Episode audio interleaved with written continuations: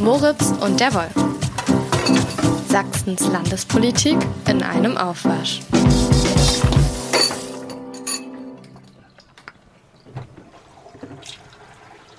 Herr Moritz, Abwasch zum letzten Mal in diesem Jahr.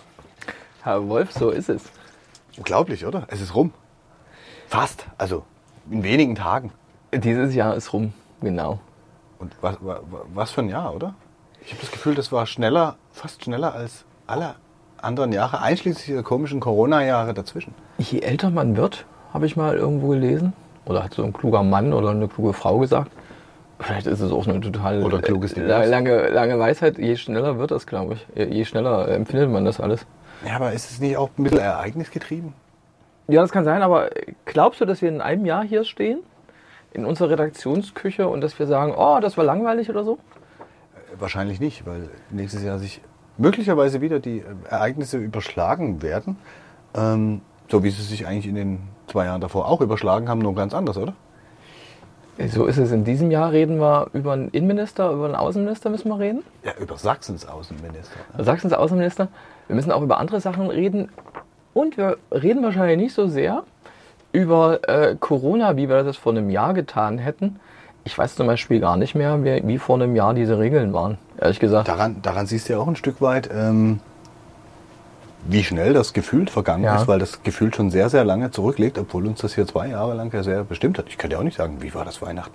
Ich glaube, wir hatten keine ganz harten Kontaktbeschränkungen mehr vor einem Jahr, aber es gab immer noch ähm, Teil-Lockdowns, wenn man das so nennen will. Ne? Da teilweise durften Läden, glaube ich, nicht alle öffnen.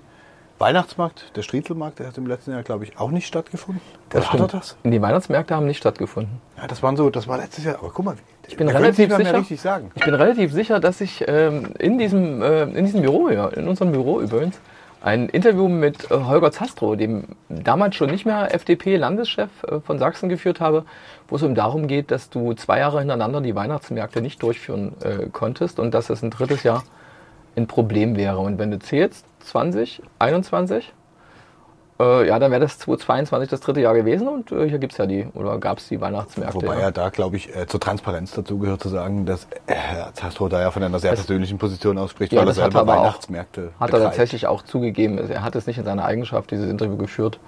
Ein schönes Interview, wenn man es in Erinnerung habe, im, ähm, äh, als, ähm, in seiner Eigenschaft als FDP-Chef, sondern das war völlig klar, als derjenige, der auch in dieser äh, Branche ja zu den aktiven Vertretern gehörte und nur zu, den, zu denjenigen, die auch sich sehr harsch gegen die Maßnahmen des Staates damals ge, ähm, gewandt haben. Interessant ist natürlich, was das angeht, keine Rede, ich äh, weiß nicht, wie du das empfindest. Äh, Corona ist ja wirklich weit weg. Aber die Nummer, ob du jetzt, wie das ist mit der Impfung, ob man vielleicht noch vor einem Jahr gedacht hätte, Mensch, das hilft viel mehr oder sowas. Und hat ja geholfen. Also Ja, ja, es gibt, ja, ja, es gibt ja diesen, diesen unsäglichen Streit die ganze Zeit, äh, dass das alles sinnlos gewesen sei und Impfpflicht hin oder her. Das war ja dieses Jahr noch alles groß in der Diskussion. Aber du kannst doch sagen, dass es hilft, wenn, wenn, wenn die Verläufe weniger schwer sind oder sich weniger Leute anstecken. Das ist halt eine Massenseuche gewesen, die ganz viele Menschen erwischt hat. Manche ja auch schon zum zweiten oder zum dritten Mal, ne? Den Hast du recht. unterschiedlichen Ja, ja. Und innerhalb wenn dieses die alle ne? nicht geimpft werden, also ich kenne ein paar Leute, die hat schon mehrfach erwischt, da sagen auch die eigenen Hausärzte, naja, also wenn Mhm. sie jetzt nicht geimpft gewesen wären, wäre jeder einzelne Ausbruch wahrscheinlich ziemlich krass gewesen. Und so war es vielleicht der erste, dann kam die Impfung, die Boosterung, die nächste Ansteckung. Weißt du, mir kommt die Erinnerung wieder, dass man vor einem Jahr, glaube ich, gerade gewarnt hat vor dem, der neuen Variante, die Omikron heißt. Ich glaube, das war vor einem Jahr schon irgendwie auf dem Markt. Oh, die neue Variante Omikron, ja, auch die fühlt sich an, als kennen wir die schon äh, ein halbes Jahrhundert, ne? Das ist krass. Aber ein Thema, was uns dieses Jahr so gut wie nicht mehr beschäftigt hat. Okay, die ähm, Impfpflicht war nochmal ein Thema, aber ansonsten hat es auch auf landespolitischer Ebene eine, deutlich kleinere Rolle gespielt als im vergangenen Jahr. Dafür hatten wir dieses Jahr ein paar interessante Personalien. Das stimmt, das haben wir wahrscheinlich in, in jedem Jahr. Ich bin gespannt, was 2023 sein wird, aber 2022. Ich Ja, was ist, grad- denn deine, was ist denn deine interessanteste Personalie? Ich überlege gerade, wer im Vorjahr, gab es da eine Ministerentlassung? Also ich glaube, das ist schon relativ einmalig für 22, oder? Eine Ministerentlassung äh, gab es in der gesamten ähm, Amtszeit von ähm, Michael Kretschmer. Der hat ja seit Ende 2017 schon, wenn man jetzt sieht ja sogar fünf Jahre. Bin ich richtig? Ja, fünf Jahre. Und das neue Äh, Kabinett hat er nie gehabt, bis zu diesem, äh, bis zum Frühjahr, bis Ostern war das, ja? Ostern, Es war der Freitag nach Ostern, als er, ich glaube, schweren Herzens ja. sein ich glaube, sehr engen Parteifreund, genauso sagen wir nicht mehr, ähm, seinen sehr engen Parteifreund äh, Roland Wöller als Innenminister entlassen hat, der das zu dem Zeitpunkt ja auch schon ein paar Jahre gemacht hat. Bei der Union sagen wir das ja sowieso nicht mit dem Genossen. Aber wieso glaubst du denn, dass es schweren Herzens passiert ist? Naja, die kennen sich, glaube ich, schon Ewigkeiten aus jungen Union-Tagen möglicherweise. Die Nicht ja mehr, das stimmt, also da musst du nicht möglicherweise, das ist wirklich so. Gibt, gibt, gibt, ja, ja. Gibt, gibt ja noch mehr. Noch aktuelle Minister, die vielleicht mit in diese Riege reingehören würden. Ja. Und ähm, ja, ich glaube, er hat ihn immer versucht zu schützen. Es ist auch immer gut, einen Innenminister zu haben, den man eine ganze Weile immer wieder vorne hinschieben kann bei den Problemen, damit die nicht auf einen selbst zurückfallen. Aber ich glaube, an der Stelle war jetzt einfach der Punkt erreicht, wo es nicht mehr ging. Also Wöller hat ja, also Roland Wöller, ne, ehemaliger CDU-Innenminister, der hat ja jede Menge Polizeiskandale auch ausgesessen. Ne? Wir erinnern uns an einen Munitionsskandal beim Landeskriminalamt, wo mit geklauter Munition äh, in Mecklenburg-Vorpommern auf einer etwas ominösen Shooting Range rumgeballert wurde. Wir erinnern uns an Rechtsextremismus in, in Reihen der Polizei, an Polizeihochschulskandale, an Polizeischüler, die einen Hitlergruß zeigen und so. Also da war in den letzten Jahren unter Wöllers Ägide jede Menge geboten.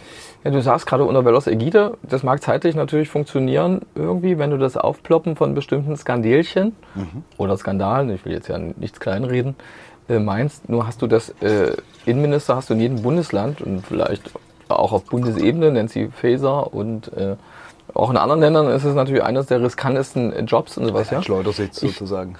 Ich kann mich erinnern bei diesem Wechsel, dass die ähm, Begründung von Kretschmer, warum er jetzt diesen Wechsel vollzogen hat, wir kommen gleich zum neuen, ja, äh, dass das so für sich so also eine Ansammlung an mehreren Sachen, die du jetzt auch gerade angeführt hast, also so, so hat das ja auch gemacht, die aber für sich genommen jeweils echt schwierig sind, das irgendwie äh, zu sagen. Das war, erinnere mich an meine Fahrschule.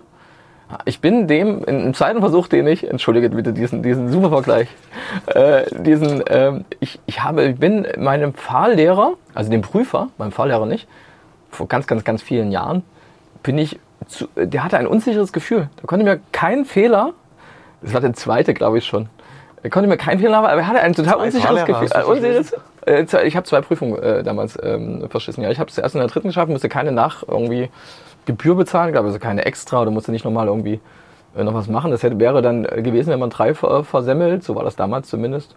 1994. Oh Gott. 1994, ich weiß gar nicht, 96, 94, ja 94 müsste es gewesen sein. Aber egal. Und ähm, nein, und ähm, dann sagt er, aber er hat sich unsicher gefühlt. Und ich konnte natürlich nichts dagegen tun, weil er war ja der, der, der, der, der Prüfer war ja derjenige, der das entscheidet. Und dann war das so. Und bei Kretschmer, jetzt um zu Wöller zurückzukehren, das war schon so für sich genommen irgendwie schwierig. Also Polizeihochschule, sonst wie. Ich glaube, weiß gar nicht, ob das so schwer, äh, schweren Herzens passiert ist. Das, glaub, das glaube ich schon, weil er hat, er, er hat, ähm, er hat dazu ja auch verschiedene Gespräche geführt. Es ist ja nicht alles in der Öffentlichkeit gelandet, aber ich glaube, man kann so zusammenfassen. Eigentlich war nicht das Agieren von Ex-Innenminister Wöller dran schuld, sondern quasi die öffentliche Wahrnehmung davon, die mediale Berichterstattung und so weiter. Wenn du aber all diese Skandelchen, wie du es genannt hast, zusammenzählst, ist das schon eine ganz schöne Latte. Und ich habe mich immer wieder gefragt in den letzten Jahren, was muss eigentlich passieren, mhm. damit ein Innenminister zurücktritt oder entlassen wird? Und das ist ja auch in dem Zum Fall Beispiel? spannend, weil ihm ja. ja bis zur letzten Minute wohl nahegelegt worden ist, also Herrn Wöller, selbst zurückzutreten. Und das hat er halt abgelehnt, weil er gesagt hat, das ist ja dann aber auch ich habe keine Fehler gemacht. Naja, das ist ja schwierig. Ja, damit ja das Ganze noch in eine andere Falle Ja, aber das wäre, äh, ob du dir jetzt aussuchen kannst, ob du, äh, wie sagt man, da fällt mir das Sprichwort nicht ein. Gesichtswaren zurückzutreten. Naja, aber das ist ja, das ist ja keine wirkliche, äh, ist ja wirklich keine, keine Alternative, wenn du diesen Job eigentlich behalten willst.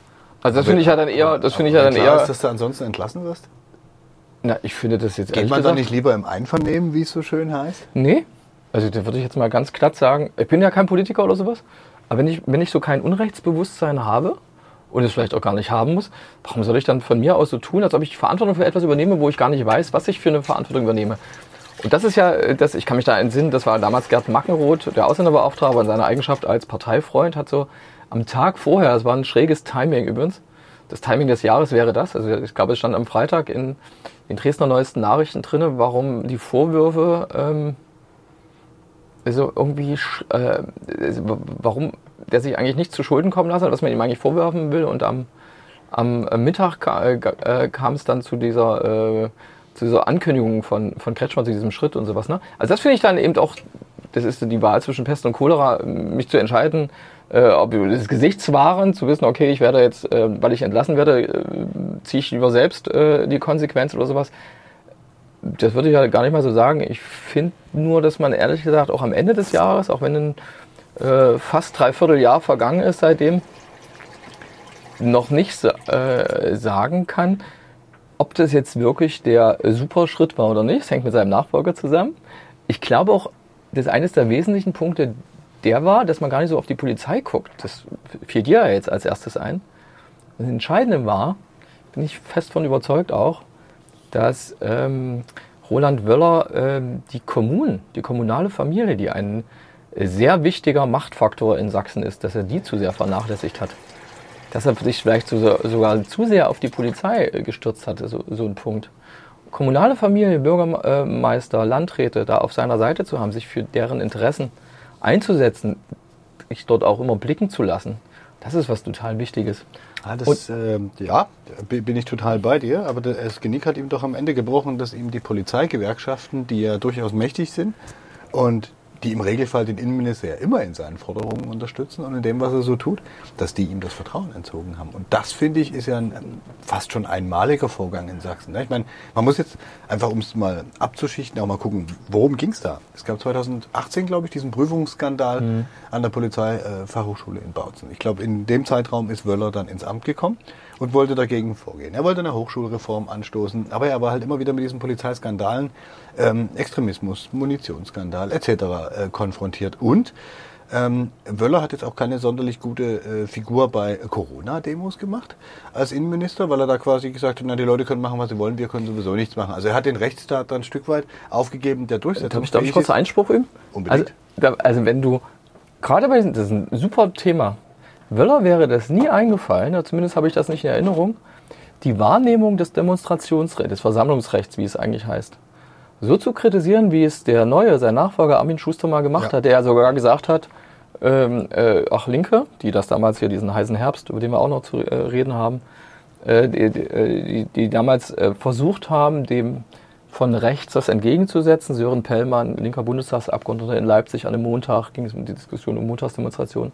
Wir haben es in Leipzig gemacht, hatten da eben zeitweilig diese Gegendemonstration jeweils. Ähm, also ähm, und da hat sich Schuster zu Wort gemeldet ähm, mit einem Tweet nach meiner Erinnerung, wo es wirklich dann darum ging, hey, geht doch lieber in so ein Bundesland, wo ihr selbst, ich sag's verkürzt, ihr selbst regiert. Das ist ja, unglaublich, ist, ehrlich ja, gesagt. Klar, aber die Kommunikation äh, bei Armin Schuster, auch CDU, neuer Innenminister, Nachfolger von ja. Wöller, ist natürlich eine ganz andere.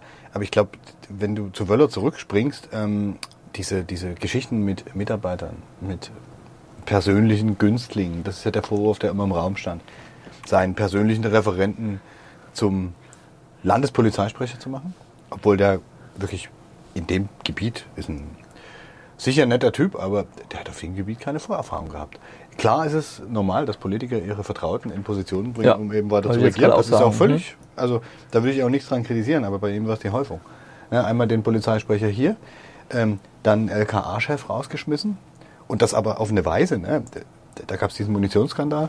Ähm, es gab einen Abend des Munitionsskandals, wo ehemaliger Landespolizeipräsident und Minister Wöller übereingekommen sind, okay, wir gucken uns jetzt erstmal die Ermittlungsergebnisse an. Ist der Patrick Kleine, der LKA-Chef, der damalige, wirklich verantwortlich?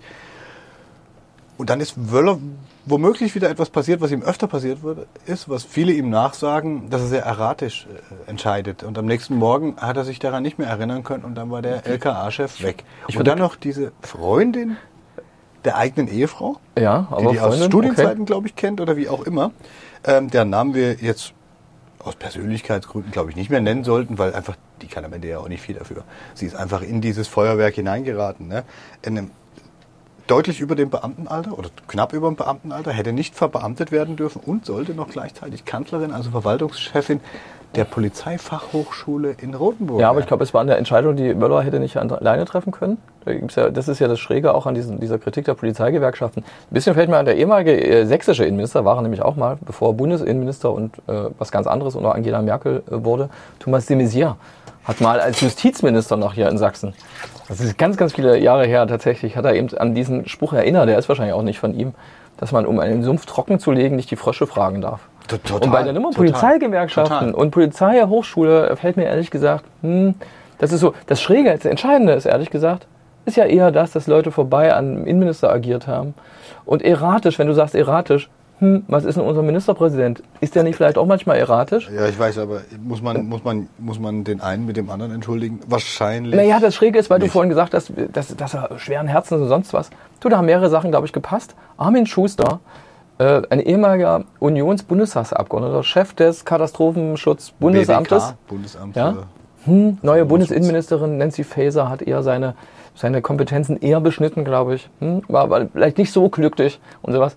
Ein rhetorisch, ein, ein Mensch, der so ähnlich rhetorisch ist wie Kretschmer. Also der kann reden.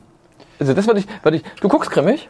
Ich gucke nicht grimmig. Ich, das ist ein Fragezeichen, was sich da gerade in mein Gesicht gemalt hat, weil ich finde, der Kommunikationsstil unterscheidet sich schon. Weil, weil äh, Schuster, ja, die reden mit unterschiedlichen Tempi und sie, sie, sie äh, reden, aber sie sind jetzt grundsätzlich sind solche, die, glaube ich, beide von sich äh, glauben würden, sie gehören zu den äh, rhetorisch fähigsten. Definitiv, das würde ich, das würde ich beiden auch attestieren. Schuster klingt für mich aber immer ein bisschen optimistischer, ein bisschen hoffnungsfroher. äh, Und über die Flüchtlingskrise redet oder über, über, über, äh, über, über die Leute, die wieder kommen. über Waldbrände, über Polizei, über was zu tun ist und warum wir hier so viel anzupacken haben. Ähm, er bedient nicht so sehr wie der Ministerpräsident bestimmte Wählergruppen, glaube ich. So würde ich es jetzt mal stehen lassen.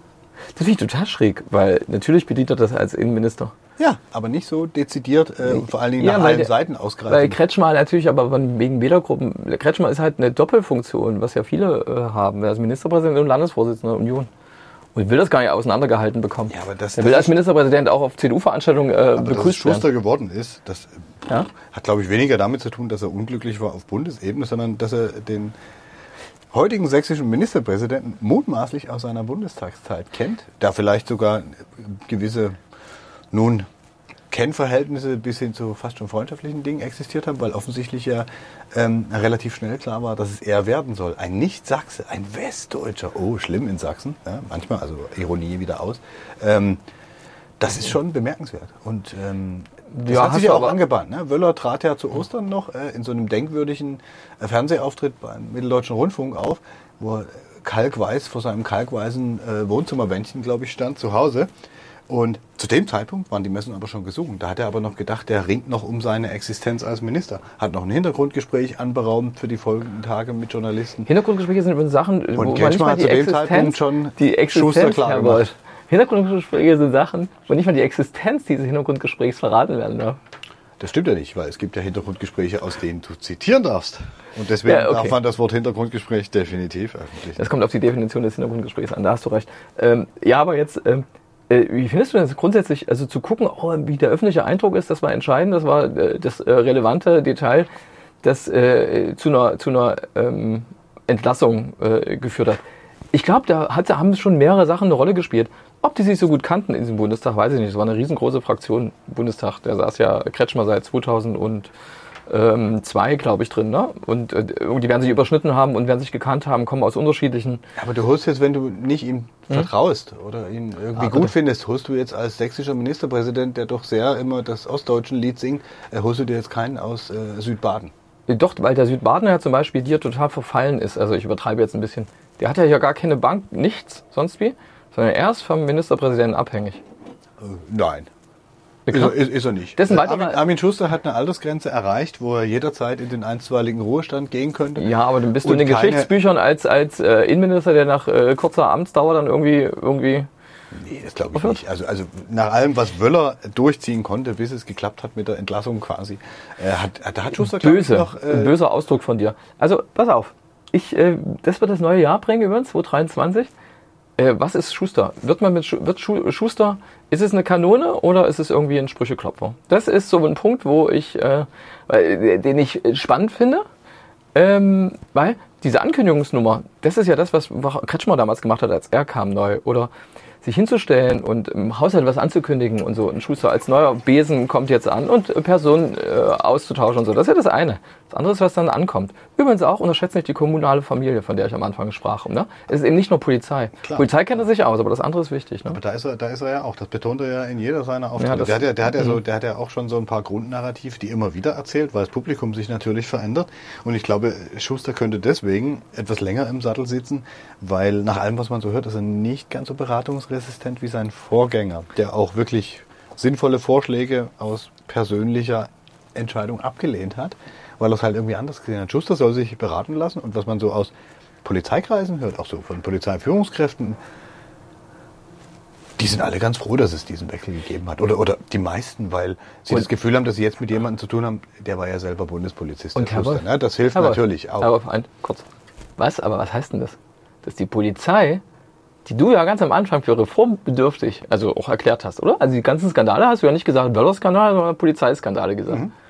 Dass die Polizei einverstanden ist mit dem Innenminister. Was, was heißt denn das über, wie cool dieser neue Innenminister ist? Nichts. Ich, ich, weiß, ich, ich weiß nicht, ob Sie ihn cool finden, aber Sie finden auf jeden Fall seine Anspracheverhalten ganz gut. Sie haben das Gefühl, dass er sich für Ihre Belange interessiert. Der stellt aber auch harte Forderungen. Ne? Ich meine, die Polizei sieht sich mit Schuster jetzt auch nochmal stärker mit ähm, Überprüfungen konfrontiert. Äh, auch verfassungsrechtliche Probleme. Ja, das soll ja im kommenden Jahr auch mal in den Gesetz ankommen. Das hatte Schuster ja angekündigt, dass er das machen möchte. Richtig, und äh, du wirst dich aber auch daran erinnern, das war auch eine, ist, ist eine Sache, die durch diese Bundesgesetze, äh, ich glaube, da ging es um das bayerische Verfassungsschutzgesetz, ja. oder? Ja? Und das Polizeigesetz, da ist eine Änderung, ehrlich gesagt, das ist ja immer noch anhängig. Das ist auch eine spannende Sache 2023. Linke und Grüne hatten geklagt gegen das Polizeigesetz. Und ähm, das ist, glaube ich, diese Klage ist vom sächsischen Verfassungsgericht so immer noch nicht entschieden total spannend, als die Grünen auch Opposition war. Ne? Ähm, Vielleicht und, sind sie äh, dann wieder Opposition, wenn es entschieden ist. Das finde ich jetzt nicht witzig. Aber äh, ist okay, wissen wir nicht. Äh, irgendwie irgendwie müssen, wird das, glaube ich, schon im nächsten, nächsten Jahr gemacht. Und Verfassungsschutzgesetz hängt so damit zusammen, dass Bund und Länder ganz viele Sachen ändern müssen, weil Bayern mit Regelungen, die vergleichbar sind, wohl über, ähm, über den Rahmen hinausgegangen äh, ist nach äh, Einschätzung von Karlsruhe. Ich hoffe, ich erinnere mich richtig. Das wird alles spannend. Es ist aber nicht so ein Schusterverdienst, sondern auch bei dem Waldbrand, bei dieser Sache da. Waldbrandschutzkonzept hat, glaube ich, die Linke bei den Haushaltsberatungen auch äh, drauf gedrungen, dass es endlich kommen muss, die Überarbeitung oder sowas. Das sind Sachen, da kommt ja nicht so ein Minister an und zack, zack, zack und dann drei Wochen später ist das da in seinem Haus, sondern das sind schon auch Sachen koalitionsvertragsbedingt und andere ja. Sachen bedingt, die auch Weller oder unter genau. Wellers Führung Weller, angestoßen Weller hat viel vorbereitet und was ja. ihm ja als Positives anhaftet, ist, dass er, ähm, er war ein sehr intellektueller Kopf als Minister. Also er ist ein Intellektueller, aber als Minister war er es nun mal. Und ähm, er konnte auch sehr ähm, strukturiert sich überlegen, was, wie und wo. Aber es ist, glaube ich, ähm, also es gab Leute, die ihm Arroganz nachgesagt haben, dass er manchmal auch nicht richtig zugehört hat. Ne? Obwohl er eigentlich das Richtige wollte. Also man kann es vielleicht so formulieren, die, das, was ihm viele in Erinnerung behalten, er wollte das Richtige, aber er hat offensichtlich nicht die richtigen kommunikativen Mittel gefunden. Und ich glaube, die sind in der Politik manchmal wichtiger weil du musst ja Leute von etwas überzeugen. Du musst, du musst etwas repräsentieren, du musst für etwas stehen. Und das ist Wöller nicht so gut gelungen, finde ich. Ich finde, dass wir Medien natürlich auch eine große Verantwortung haben. Ich habe mit sehr, sehr viel Begeisterung, ist schon länger her, ein Buch von Thomas de Maizière gelesen, wo es um dieses, dieses Wesen geht. Da ging es um die Bundesebene, aber auch um dieses Minister sein, Politik sein. Da geht es auch ums Verhältnis zu Medien. Das eine ist halt die B-Note war und das ist, die ist natürlich viel wichtiger, als sie früher war wie man sich ähm, umgibt. Du musst immer damit rechnen, dass irgendeine ähm, eine, eine Aufnahme, ein Ton mitgeschnitten ist, ne, mitgeschnitten wird. Und dann kannst du natürlich gerade bei so Katastrophen oder Krisensituationen natürlich leicht echt in äh, Bedrängnis kommen. Guck mal, das spüren wir auch, wenn wir hier unseren Wochenaufwasch machen eine halbe Minute äh, oder zehn Sekunden können plötzlich äh, entscheidend sein, wenn man irgendwie irgendwas sagt. Genannt hat. Ja, so, so, so ich, ja, sowas. Was ja, oder wenn, wenn ein Mikrofon mal nicht richtig abgeschaltet ist. War das in Neuseeland?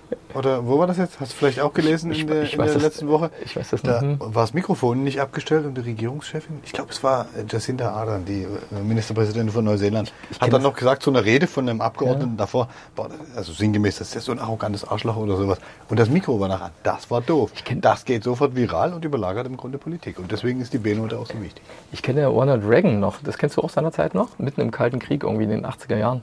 Da war man das Mikrofon an. Und es war eine Mikrofonprobe und er hatte tatsächlich irgendwas gesagt mit, er wird hier Russland, äh, Sowjetunion bombardieren. Irgend sowas war das, eine Ankündigung. Das war, ja, ja, und das, das ging, aber es ist, glaube ich, auch. äh, Das ist damals, damals hat man nicht gesagt, dass es viral gegangen ist. Äh, Wir müssen aber, glaube ich, habe hab ich das Gefühl, äh, auch in diesem Jahr über wichtige Personalsachen, hast du ja gesagt, über die Landratswahlen reden. Stimmt's? Oh ja. Alle, alle sieben Jahre. Ja.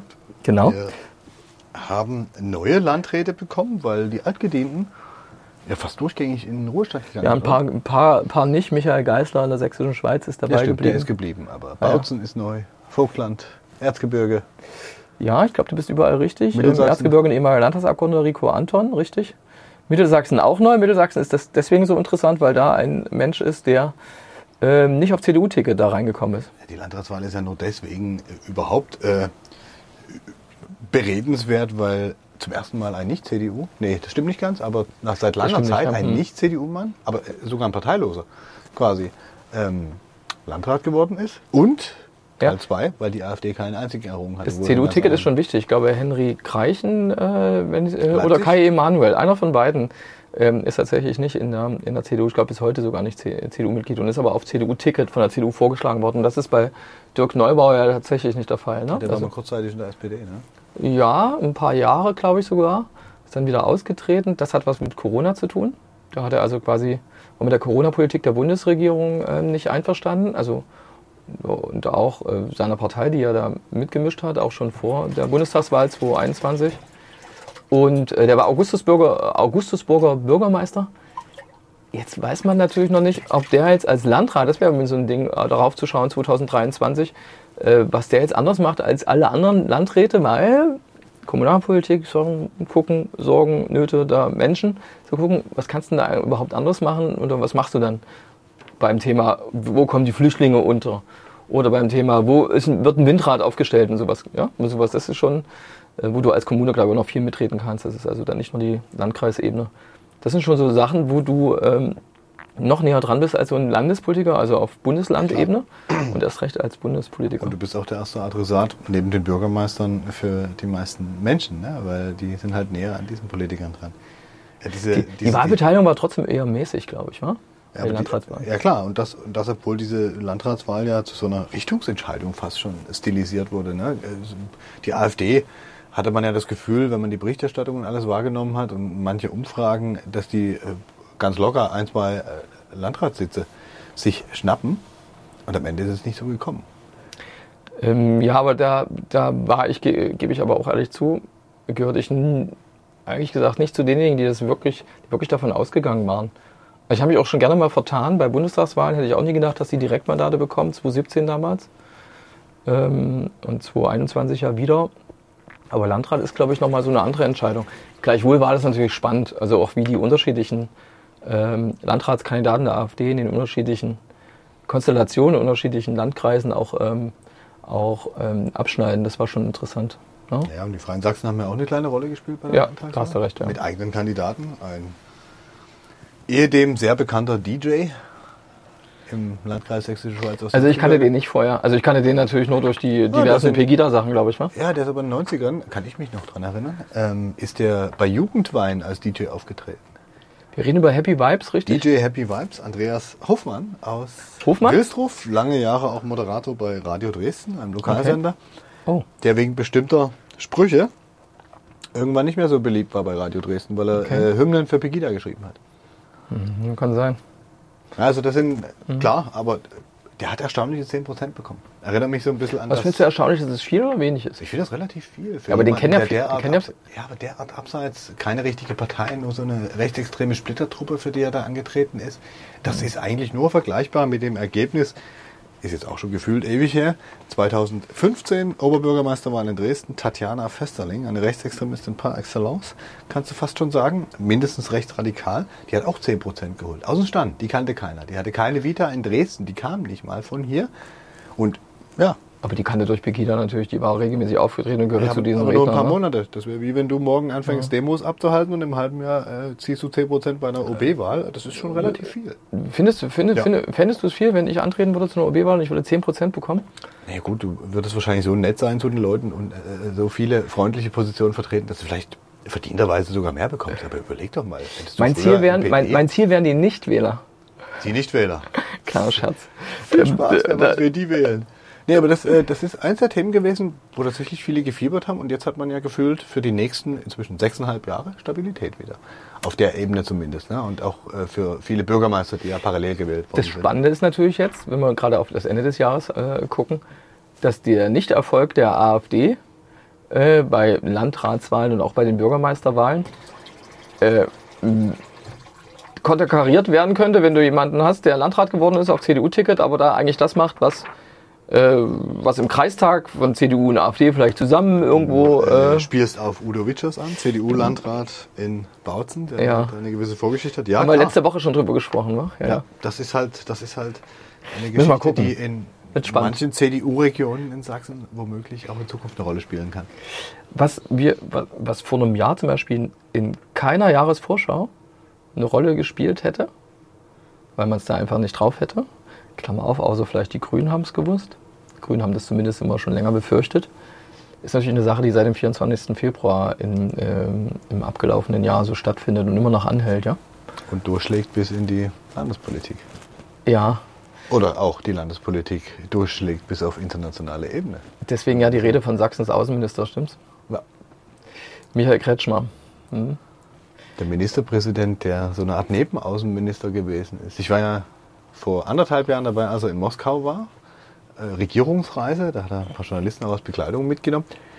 Hochinteressant. Ähm, er konnte an keiner Kamera vorbeigehen zu dem Zeitpunkt und hat sich immer so für die sächsisch-russischen Interessen, wenn man das jetzt mal freundlich formulieren will, eingesetzt. War da auch immer so ein bisschen der Posterboy, der da immer äh, nach vorn gedrängt ist und Äußerungen äh, rausgelassen hat, wie wichtig diese auch wirtschaftlichen Verbindungen sind. Er war so im. Wahlkampf, vergiss das nicht.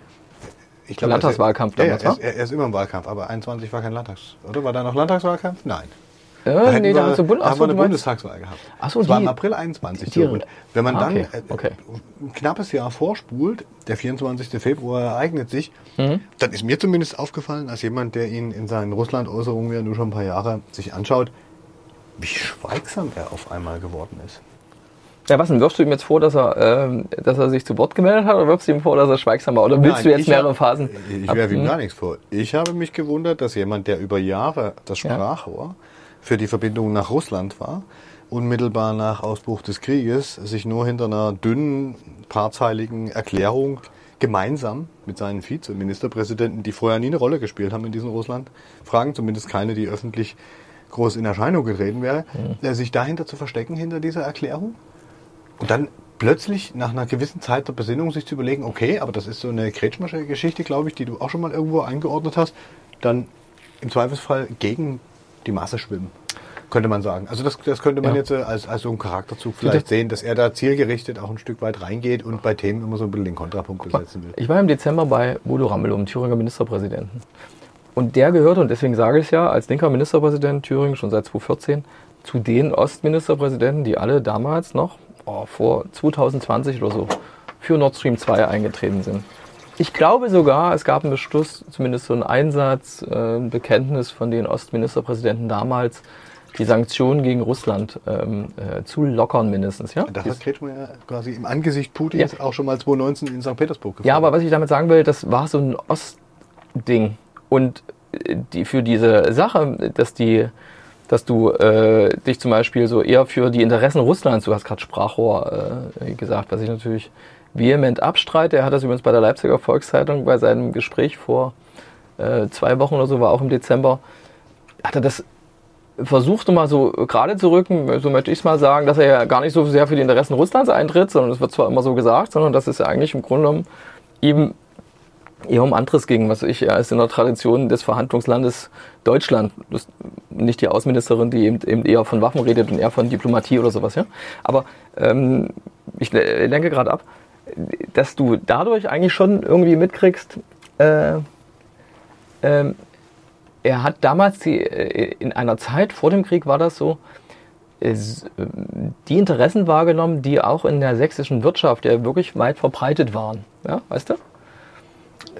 Der Anteil Das Ostwirtschaft, Russland-Geschäft, das ist aber in den letzten Jahren. Total, habe ich also geschrieben. Lange vor dem ne? Krieg, also ja, schon deutlich hat die Freie Presse ja, geschrieben, genau. Hm? Deswegen, ist das vielleicht nicht unbedingt das zielführende Argument. Ich habe ihn, das ist aber ein persönlicher Eindruck aus meiner journalistischen Arbeit, ich habe eher immer den Eindruck, dass diese ähm, Äußerungen dazu dienen, einfach eine bestimmte Wählerklientel ähm, zu fassen und ähm, nennen wir es zu sympathisieren für die Nee. eigenen politischen Ziele. Nimmst du als Profil bildend oder als Bildung, so, weil, weil du vorhin sagtest, gegen den Strom spr- äh, schwimmen.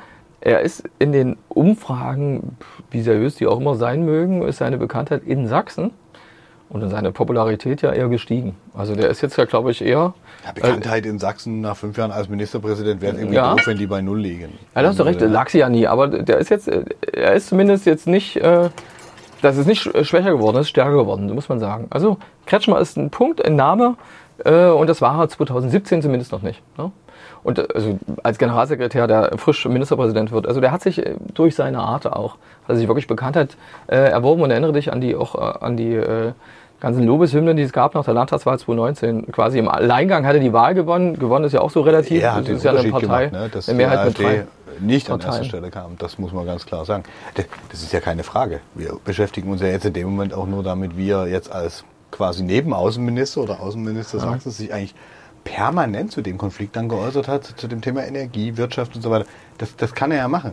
Nur ich habe mich sehr lange darüber gewundert, was er immer gemeint hat, wenn er den Konflikt einfrieren wollte. Das war ja so sein, naja, sein Sommersprüchen, könnte man sagen. Ne? Zur letzten, ähm, glaube ich, Pressekonferenz, Regierungspressekonferenz vor den Sommerferien hat er da mal richtig einen rausgehauen, nachdem er da schon seit Monaten immer wieder von Verhandlungen geredet hat, wo man sich gefragt hat, ja, wer soll denn verhandeln, wenn das Gegenüber Wladimir Putin daran gar kein Interesse hat, weil er eben die Ukraine komplett einnehmen will. Und Kretschmer sich dann immer hinzustellen, das habe ich als ein bisschen wohlfeil empfunden. Und so zu tun vor allen Dingen, als würde niemand diplomatische Bemühungen unternehmen. Ich meine, Scholz war, glaube ich, zwei oder drei Tage vor Ausbruch des Krieges noch an diesem riesenlangen Tisch in Das Moskau. Und dann, und dann finde ich es echt schwierig, weil der ist ja nicht irgendjemand, sondern er ist nicht nur eine Person der Zeitgeschichte, sondern er trägt als Regierungschef Verantwortung. Und ich finde, da darf man nicht den Eindruck erwecken, als würden die Kollegen auf der Bundesebene quasi oder weltweit ähm, keine diplomatischen Bemühungen Es- unternehmen. Und das ist der Eindruck, der aber hängen geblieben ist. Das hat er immer wieder versucht, mit so Erklärungen ringsrum Ja, ein bisschen zu entschärfen, aber nee, das ist nicht cool. Es fällt da natürlich auch umso leichter, je weniger Parteifreunde selbst in dieser Bundesregierung sind. Also das ist die Konstellation, darfst du dann auch nicht vergessen. Du hast halt Ja, die. Ampelregierung und äh, die hast du nicht mehr da. Dann kannst du als sächsischer, äh, Tradition übrigens unter Biedenkopf seinerzeit schon, also ähm, und äh, danach auch äh, gegenüber Bund, sogar gegenüber Helmut Kohl, seinem eigenen Parteifreund. In diesem Fall jetzt äh, Tradition gegenüber Olaf Scholz, äh, der ähm, Klar, den nicht so CDU beliebten gegen Grünen natürlich. Ein bisschen mehr? Folklore, würde ich sagen. Jetzt ist er natürlich ernsthaft in Opposition, aber der reagiert natürlich mit denselben, äh, regiert mit denselben Partnern, die in Berlin äh, die Ampelkoalition auch zu zwei Teilen von dreien stellen. Und das macht's, finde ich, ein bisschen schwierig. Also ich kenne äh, noch aus früheren Zeiten, als ich mal versucht habe, mich äh, auch im Studium damit zu beschäftigen, da galt immer, naja, wenn, die, ab, wenn man im Land abweichend Mhm. unterwegs ist, also im Bund, dann enthält man sich. Dann sagt Also man nicht nein, Bundesrat, und nicht meinst du, ja. Ja, genau. Einfach vom, vom Ja, das Prinzip machen her. sie ne? aber auch. So, jetzt hast du hier eine, eine, eine schwarz-grün-rote Ja. Landesregierung gegen eine rot-grün-gelbe Bundesregierung. Als Regierungschef Sachsens sich dann immer hinzustellen und so zu tun, als würden alle anderen nichts machen und nur er wüsste quasi, wie es geht. Und ich habe ihn ja auch ein paar Mal versucht zu fragen. Ich habe da nie eine Antwort darauf bekommen, wie er es denn bewerkstelligen will, dass Verhandlungen ähm, in Gang kommen. Da ist im Grunde immer dasselbe passiert, was du auch im Fernsehen sehen konntest und bei öffentlichen Diskussionen so zack, zack, jetzt muss da mal verhandelt werden. Das kann ja nicht sein. Ja klar, aber das sind ja wohlfeile Wünsche. Und das finde ich, als Regierungschef eines Bundeslandes kannst du es nicht machen. Wenn du jetzt äh, Sarah Wagenknecht bist, dann kannst du alles machen oder Björn Höcke, aber dann nicht als Ministerpräsident eines Freistaats. Ein Sag, unseliger Vergleich. finde ich nicht. Ein unseliger Vergleich. Das sind, das sind Oppositionelle, die können jedes Ding raushauen, was sie Mhm. wollen. Aber als Ministerpräsident da so zu tun, als würde da nichts passieren und dann immer einfrieren und das auch nicht zu erklären. Ne? Was heißt denn einfrieren? Die Er Ukraine soll alle ihre Territorien behalten, hat er ja dann irgendwann er hat es- nachgeschoben. ja, inzwischen- aber nicht Inzwischen einfrieren. hat er erklärt, dass er eigentlich Waffenstillstand gemeint hätte äh, bei, der, bei dem vorhin von mir angesprochenen äh, FVZ-Forum. Ähm, dass er das vielleicht hätte sagen sollen, aber er glaubt, dass es dann auch nicht geändert, hätte- äh, nichts geändert hätte, weiß ich nicht. Vermutlich nicht. Ja. Äh, weiß ich wirklich nicht. Ähm, der Punkt ist nur der, dass ich, also erstens muss man auseinanderhalten, wenn du sagst, äh, man muss sich enthalten, das machen sie im, im Bundesrat natürlich. Ja, also diese, diese war- Regel gibt's. Ich wollte damit nur das Prinzip, Ja, genau. was ich Und es gibt, es gibt so viele CDU-Ministerpräsidenten gibt's nicht und so viele Junge irgendwie gibt's auch nicht. Aber es gibt Markus der Söder in Bayern, der jetzt nicht Den- ganz so äh, Das glaubst du? Das ist aus dem Konto geschlagen hat, der, der, der viel eher dafür prädestiniert wäre als äh, Opposition innerhalb der Union. Das ist interessant. CSU, genau. Das ist interessant, warum Söder das nicht macht. Da müssten wir, vielleicht haben wir aber zu wenig verfolgt. Bayern hat Sachsen 2000, bzw. Kretschmer 2023 sogar zurechtgewiesen an der Stelle hier und da. Das ist Russland, Ukraine? Dobrindt ähm, hat ganz klar gesagt, äh, die Union steht zur Unterstützung äh, der Ukraine. Das gilt auch für die CSU. Und man Ja. ist sich da eben mit Kretschmer überhaupt nicht einig an der Stelle. Hast du mitbekommen, dass es die Studie gibt jetzt übrigens zu dem Thema Ukraine-Krieg, wo es darum ging, wie, die, wie in den Medien das äh, wiedergespiegelt worden ist mit den, mit den Waffenlieferungen und mit den Diplomatien? So, das ist nämlich interessant. Also grundsätzlich auch was äh, medial, also da würde ich jetzt Söder auch deutlich als ähm, jemand sehen, als Protagonisten sehen, der das immer beachtet, was gerade so en vogue ist, ja, und was dran ist und so. Als Populisten. Ja, äh, äh, nee, nee, nee, als, als, als, als, als jemand, der weiß, oh, das ist jetzt das, was, womit er Punkte machen kann. Bayern hat wann Landtagswahl, weißt du das? 2023, 2024? Bayern? 23, glaube ich. Na, das ist interessant. Und wir werden genau, Söder 23. hören und mal sehen, mit was er sich aber, womit äh, Söder dann tatsächlich äh, Punkte stimmt macht. Du kannst ja nicht Waffenlieferungen einerseits an die Ukraine fordern und gleichzeitig dich für Russland einsetzen. Das ist vielleicht dieser Spagat, den dann so ein Söder nicht hinkriegt. Ja, das ist, da, hat die CSU, glaube ich, auch noch so ein Sonderproblem mit diesem, naja, Anbaggern von äh, Autokraten und Hilfsdiktatoren. Ich meine, die haben auch Orban aus Ungarn ständig eingeladen und da gefeiert, einfach um sich quasi auch abzusetzen. Das ist die Art von Opposition, die du wahrscheinlich gemeint hast, ne? auch gegenüber der Merkel-Bundesregierung zu dem Zeitpunkt damals. Aber Kretschmann läuft da schon einen sehr eigenen Weg. Und was ich schwierig finde für einen Regierungschef, ist, wenn du immer wieder dasselbe wiederholst, ohne es eigentlich richtig erklären zu können. Er ist natürlich auch Und, immer. und, und dann aber so zu tun, als würden es alle anderen nicht verstehen. Ich meine, Ja, sein ist- Parteifreund ist- Marco Wanderwitz hat ihm ja vorgeworfen, er ist ein Geisterfahrer, der aber glaubt, allein in der richtigen Richtung unterwegs zu sein. Auch so ein Thema des Jahres war Mar- Marco Wanderwitz. Aber ehrlich gesagt ist dann die Überschrift eher, dass Marco Wanderwitz äh, jetzt ja irgendwie nichts mehr ist in der CDU. Ja klar. Also du hast es, wenn du, wenn du, du willst übrigens auch, äh, Kretschmer, bei dem von mir vorhin schon erwähnten Forum, äh, hat er ganz sich ähm, da souverän gezeigt. Wanderwitz hat so eine, so eine Erfahrung, so eine Wahlniederlage, ist ja trotzdem Bundestag gekommen, anders als er selbst 2017, 2021 über die Liste, dass er das vielleicht nicht verkraftet hätte, das ist so mit meinen Worten das und so und hat das und dass er eigentlich mit ihm viel zusammen gemacht hat und so, das war eigentlich ähm, nicht unclever. Und ein Machtfaktor ist gerade Wanderwitz nicht, ehrlich gesagt. Äh, Machtfaktor nee, ist äh, Kretschmer, Nee, ne? gar nicht, aber sein, sein quasi, ähm, seine Erklärung nicht mehr auch, nicht mal in seinem eigenen Kreisverband in Zwickau noch äh, antreten zu wollen, Ja, also aber- als Parteichef Wanderwitz, äh, das hat er schon sehr stark mit Kretschmer begründet. Äh, Kann sein, aber ehrlich gesagt das ist ja das, ist nicht. das kommt ja aus dem Was, äh, erinnerst du dich an das, was du über Böller gesagt hast vorhin? Ja, also von wegen, mh, man kann ja so und so, sein Abschied, du hast es anders gemeint vorhin, ja, klar. sein Abschied machen. Hätte Wanderwitz nicht machen müssen, macht er aber, hat sich da voll mit Andrei Melnik da irgendwie gezeigt, dem ukrainischen Botschafter. Andrei Melnik verkörpert das Bild tatsächlich der Ukraine hier in Deutschland. Während zum Beispiel andere Leute ja auch mal auf die Idee kommen könnten, hm, wie viele Leute, wie viele Russen leben eigentlich in der Ukraine, wie, wie ist denn das da, dieses differenzierte Bild. Andrei Melnik bestimmt sehr, sehr viel über das Ukraine-Bild. Aber egal, das ist, vieles ist halt so einfach und da ist, ist, ist Wanderwitz da seinen, seinen Film gefahren und äh, Kretschmer äh, macht seinen Film. Sowas hast du in jedem Jahr wahrscheinlich, aber das, Das ist mag die, sein, aber ich, Ja? find, ich finde schon, dass wir hier nicht im luftleeren Raum diskutieren, sondern Ja. wir diskutieren vor dem Hintergrund Ja. eines freiheitlichen Westens, einer Demokratie, Ja, hast du recht. ähm, einer sozialen Marktwirtschaft, ähm, Interessen nach außen und Russland ist definitiv nicht unser Verbündeter. Ja, aber das- das sagt glaube ich, ja kann auch, nicht ne? mal lange unser Partner sein. Das kann allenfalls ein Gegenüber sein, mit dem man dann partiell irgendwann in Zukunft mal wieder Handel macht. Aber diese Wertegrundierung, um die es da geht, Ja. und das finde ich, ist in der Diskussion immer wieder vernachlässigt worden, vor allen Dingen, wenn sich Herr Kretschmer dann beschwert hat, dass er hier seine Meinung nicht sagen dürfte, ohne ständig gegeißelt zu werden. Ach so. Nee, was Mhm. er, glaube ich, sehr genau versteht, aber bewusst ignoriert, ist die Tatsache, dass du dich als Europäer, der in einer demokratischen Mhm. Gegend wohnt, wo alles toll ist, dann nicht immer hinstellen kannst und sagen kannst, nö, also ähm, das muss man ja mal sagen dürfen, dass die Russen die gleichen Interessen haben. Nee, das ist nicht so. Wir haben, glaube ich, auch Ja, in Sachsen er nicht. andere Interessen. Also der, der, der hat schon immer, der hat auch sehr mit bösen Worten, haben wir glaube ich auch schon mal besprochen bei dem Wochenaufwasch. Der ja, glaube ich auch sich zu Russland, ja, Russland das kam aber erst viel später. Das muss man der Fairness immer dazu sagen. Also er muss ein bisschen Naja, aber es ist vielleicht so ein Prozess, an, den, den, den alle durchgehen durch so eine, so eine, so eine Debatte. Ein Prozess. Also am 24. Februar mhm. ging der Krieg los. Ich weiß nicht, wie viele Monate so ein Prozess dauert, wenn sogar der größte Russlandversteher, böses Wort, Matthias Platzek, ehemals Chef des äh, deutsch-russischen Forums, ähm, unmittelbar nach Kriegsausbruch sagt, ich habe das total falsch Nicht mehr an Amt und Würden nicht vergessen. Das ist völlig anderes, völlig andere Position ja, als Michael Kretschmer. Ministerpräsident, aber der war bei dem deutsch-russischen Forum ja, ganz oben. Der war einer der großen Russland-Bildvermittler auch der letzten äh, 10, 15 Jahre. Das ja. finde ich, das spielt schon eine Rolle. Also sein Gesicht war bekannt und der war beim Lobbyismus, hat er ja einen ähnlichen Hebel wie Herr Kretschmer. Ich meine, was macht der Freistaat Sachsen in Moskau? Dasselbe wahrscheinlich wie das deutsch-russische Du mal sehen, was 2023 bringt. Ja, das Also gerade was auch Ukraine angeht, weißt du? Ja, vor allen Dingen, ob das auf die Koalition nochmal eine Auswirkung hat. Meinst Weil du, das eine, das eine ist, Außenministerspiele hm? haben ja durchaus äh, freundlich ausgedrückt für große Irritationen in der Koalition gesagt. Ne? Ich meine, die Grünen haben ihm empfohlen, die Außenpolitik den Profis zu überlassen. Der hat richtig auf die Mütze gekriegt. Ja, aber, aber letzten Endes stärkt es beide, Klient, äh, beide Klientele. Also die Grünen sind doch in ja, ihrer. Wie sollen die danach noch reagieren? Ja, das eine ist ja, Nee, ich glaube, bei Themenfeldern, die ja irgendwie in der Landespolitik, die müssen ja nichts verhandeln, irgendwie müssen eine Resolution ja. zur Ukraine, das ist ja quasi, ist ja nicht ihr Gebiet. Das ist ja das da, da ne? dass man dann immer wieder hört, ja, ja, auf der Arbeitsebene hier in Sachsen kommen wir schon irgendwie klar. Du, das, das funktioniert. Aber das muss ich auch mal sagen, das ist auch das Entscheidende. Diese Koalition ist eine Dreierkoalition, hat es jetzt geschafft, einen ähm, Haushalt zustande zu bekommen. Ja klar. Und, und, und den haben sie hingekriegt und den haben sie rechtzeitig Aber hingekriegt. In Zeiten sprudelnder Steuereinnahmen.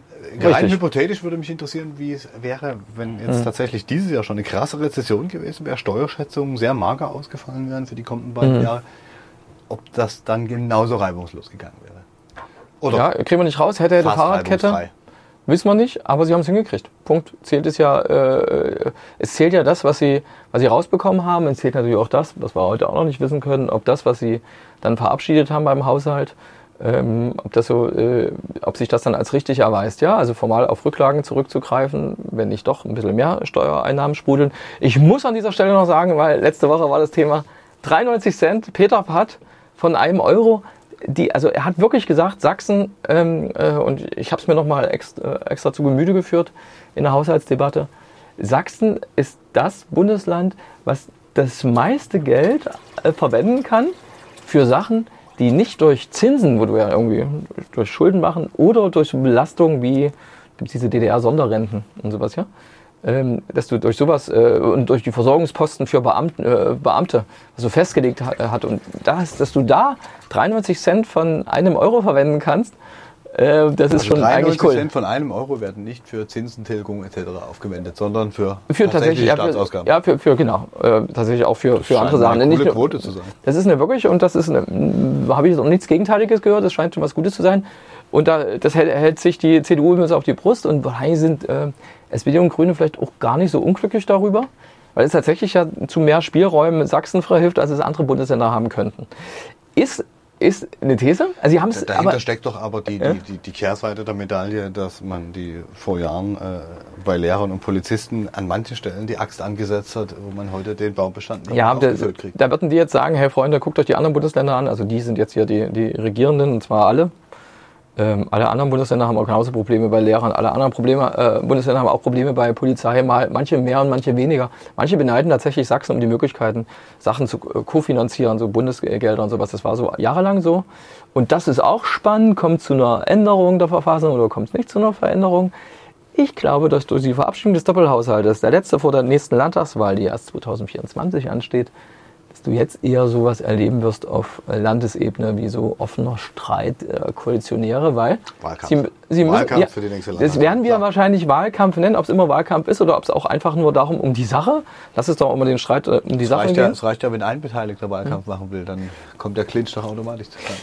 Spannend könnte doch zum Beispiel sein bei beim Thema Windräder, Energie, äh, erneuerbare Energien, total spannend wenn du als CDU sagst, okay, du hast das alles mitgetragen im Haushalt, äh, Wolfram Günther, Energieminister, Grüne, Vize-MP, äh, hat das ja auch äh, vor sich hergetragen und auch äh, aus seiner Sicht sicherlich auch zu Recht bejubelt, äh, so und so viel Gelder jetzt für sein Haus.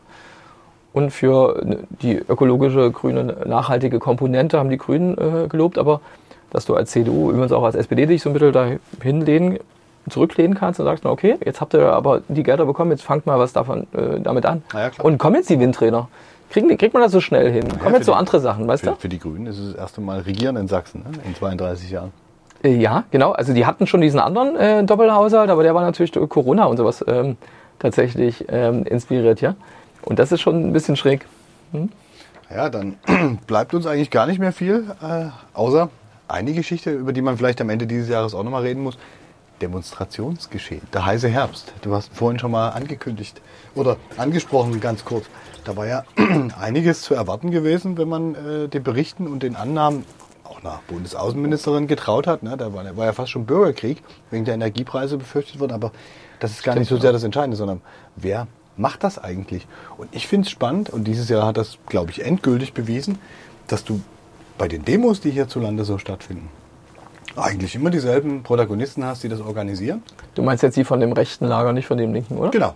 Das linke Lager ist in den letzten Jahren, glaube ich, bei ein paar Gegendemos in Erscheinung getreten und bei dem Versuch, jetzt den heißen Herbst äh, zu bekommen. Aber wenn wir zurückgucken, in der Corona-Phase, diese Anti-Corona-Demos, wo sich irgendwelche Skeptiker, Spinner, Verschwörungsideologen und so weiter zusammengetan haben und noch die irrwitzigsten Sachen erzählt haben und damit auch Leute mobilisieren konnten, da konnte man kurz das Gefühl haben, okay, es geht um die Sache. Aber wenn du jetzt dieselben ähm, Protagonisten wieder hast, die jetzt mit Russlandfahnen rumrennen, die vielleicht vorher gegen Migration waren, das sind ja wirklich immer dieselben. Ja, Und das ist eine Geschichte, da bin ich sehr gespannt, wie das im neuen Jahr weitergeht, weil offensichtlich das Thema für den Moment abhanden gekommen ist.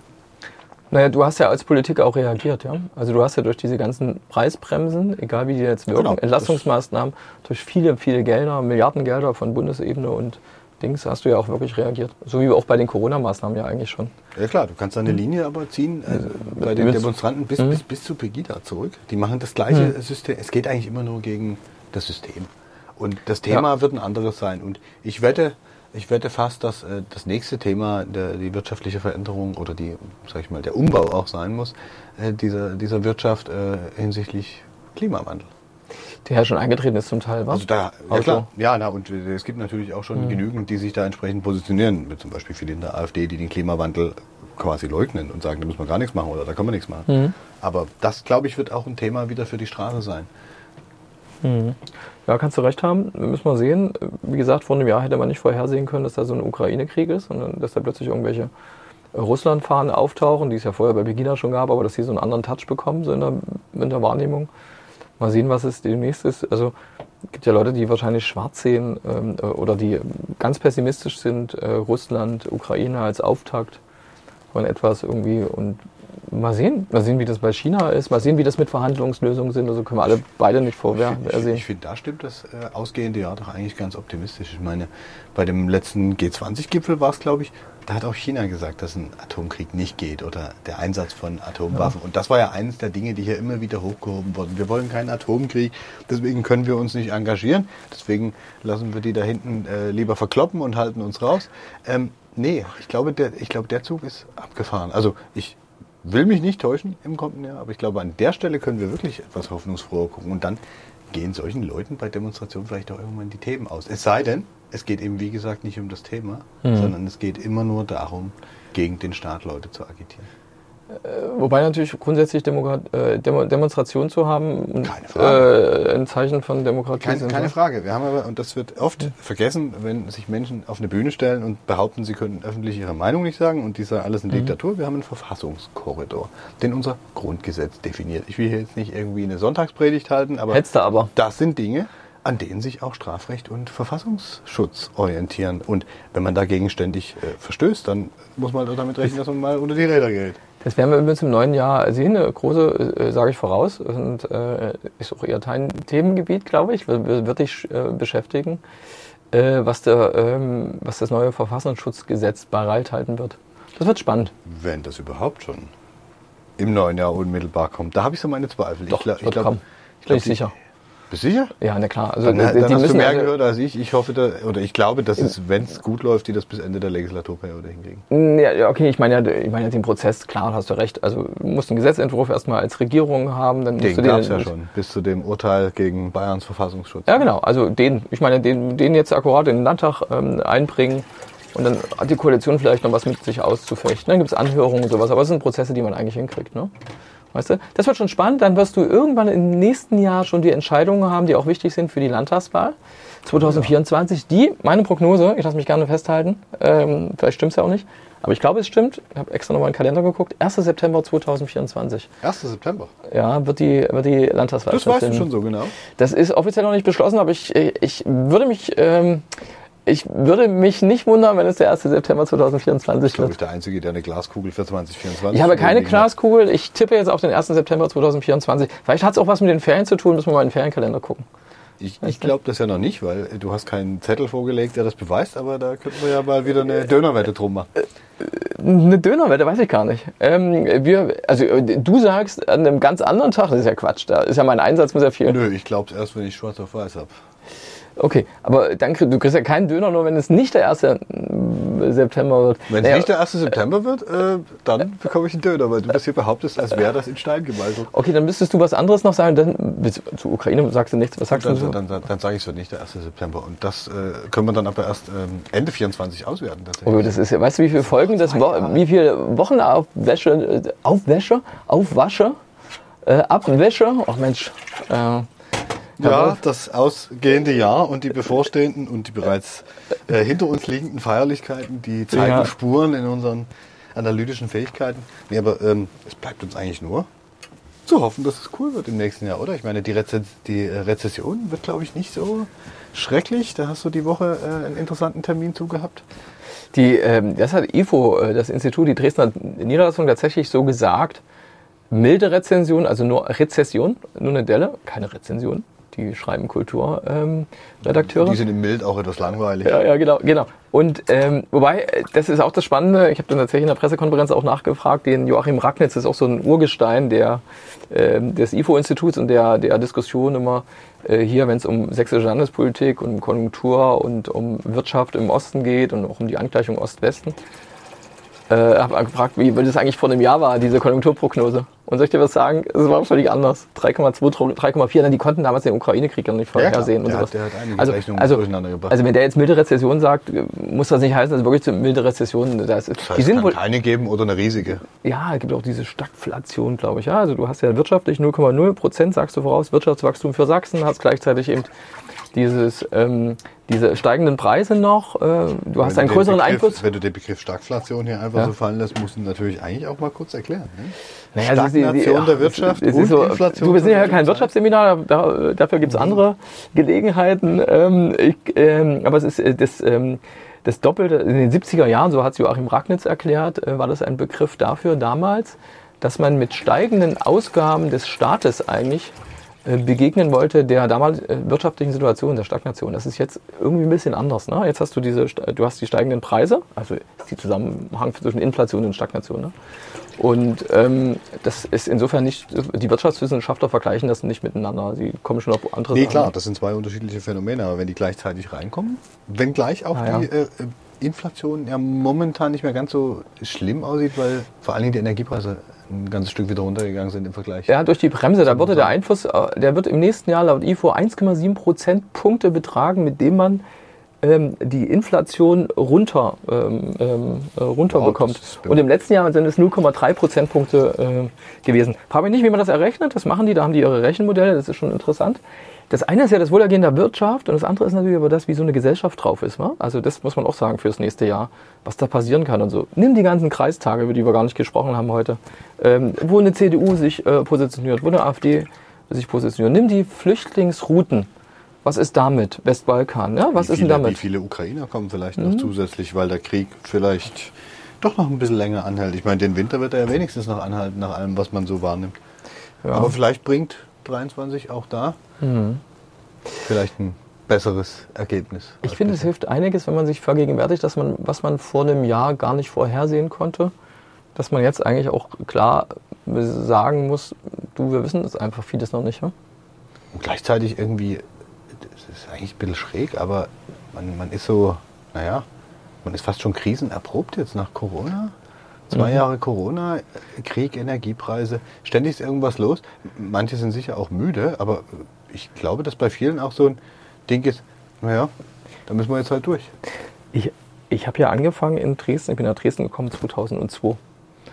Und damals gab es die Flut Und dann habe ich gedacht, ja, oh Mann, das ist ja ein Wahnsinnsjahr. Und ging jetzt immer so weiter. 2004 ist damals die NPD in den Landtag gekommen. Und es ist immer weiter. Und irgendwann hast du die Sachsen-LB-Affäre gehabt und sowas. Ja, das ist immer so ein Steigerungspotenzial. Was nach einem Krieg in Europa kommen kann, nach einer Pandemie kommen kann, ist mir jetzt irgendwie nicht so richtig klar. Aber irgendwas kommt immer, glaube ich. Na, eigentlich sollte dieser große Wirtschaftsaufschwung kommen, alles nachgeholt und dann kam stattdessen der russische Angriffskrieg, der auch wirtschaftlich einiges durcheinandergewirbelt hat. Was wir uns fürs neue Jahr vornehmen sollten, ist, dass wir nicht mehr so lange abwaschen, wie wir das zum Jahresende gemacht haben, oder? Weiß ich nicht. So viel wie halt Stoff da ist, der abzuwaschen ist, oder? Da hast du recht. Da hast du recht. Fällt dir noch was ein, Herr Wolf? Nee, ich glaube, ich habe genug von 2022. Lass uns auf zwei, 2023 gehen. Ja, das neue Jahr, neues Glück. Tschüss, Herr Wolf. Tschüss, Herr Moritz.